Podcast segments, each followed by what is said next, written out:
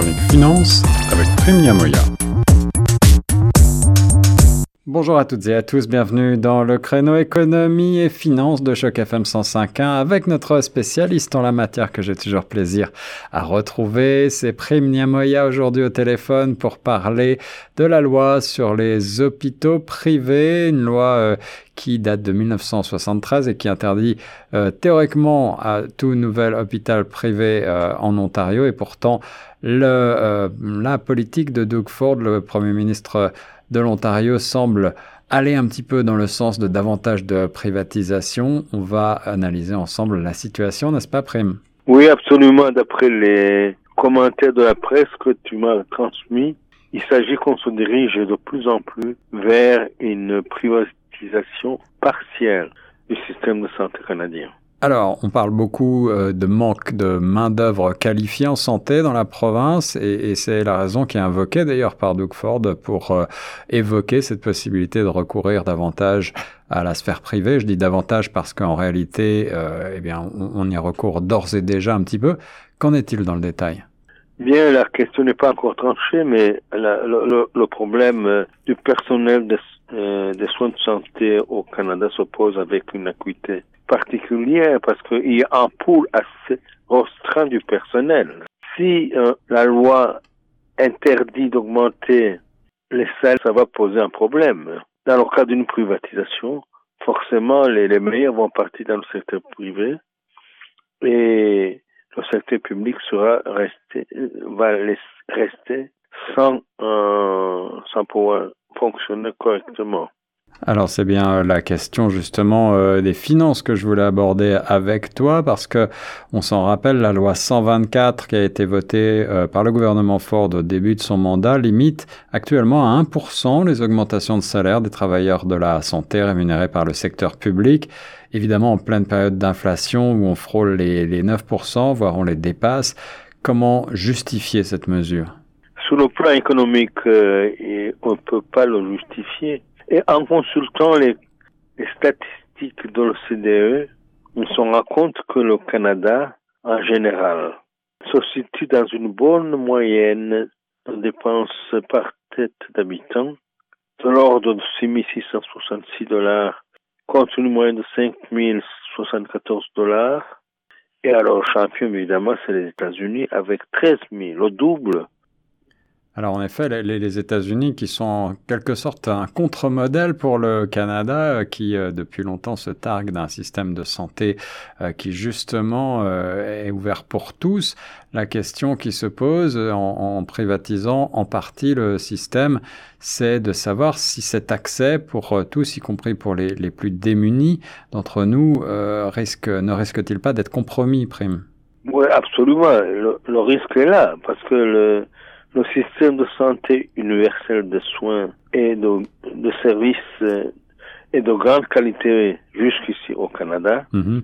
Et toute modification pourrait entraîner évidemment une diminution de la qualité des soins de santé. Et, et, euh, on verrait peut-être les coûts également euh, de, des soins augmenter avec un passage au privé pour les usagers. Ça serait une véritable rupture pour le système public canadien. Sans compter que les coûts vont encore augmenter davantage avec le vieillissement qui est prévu de la population, euh, du fait de l'évolution de la et de l'évolution des prix relatifs des soins de santé. Donc, euh, le Canada et les provinces qui consacrent beaucoup, beaucoup de ressources, environ 40% des ressources budgétaires pour la santé, ce qui est énorme. Ouais, ouais, ouais devront encore faire davantage. Donc, ils devront avoir, devoir faire recours à l'immigration pour le personnel de soins de santé. Oui.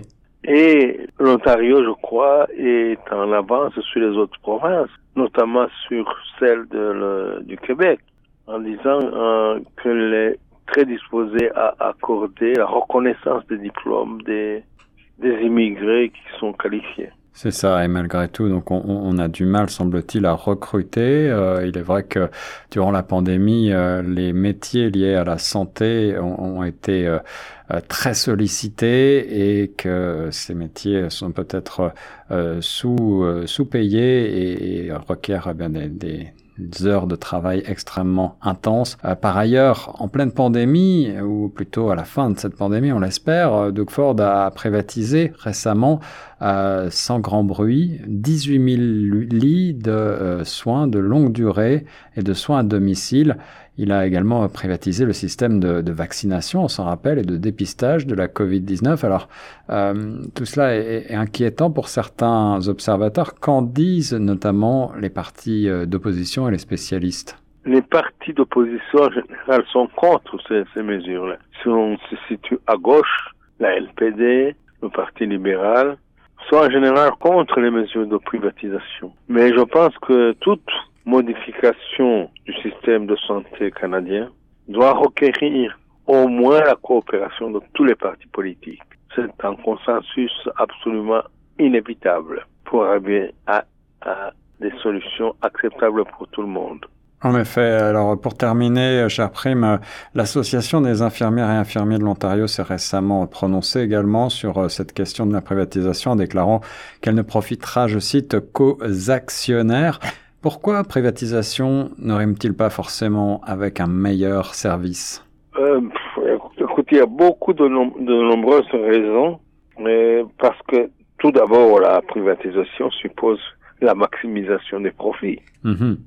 Donc, vous avez, nous avons un problème énorme dans le système de santé canadien, c'est qu'il y a la gratuité évidemment des services et prestations. Il y a le problème de surfacturation des soins de santé. Ouais.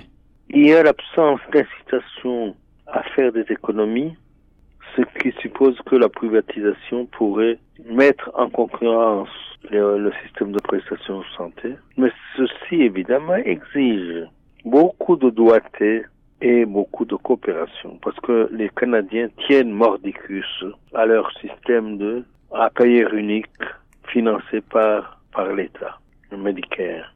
Eh bien, merci pour cette analyse, mon cher Prime Niamoya, sur les ondes de Choc FM 105.1. Je t'en prie, Guillaume, et à très bientôt.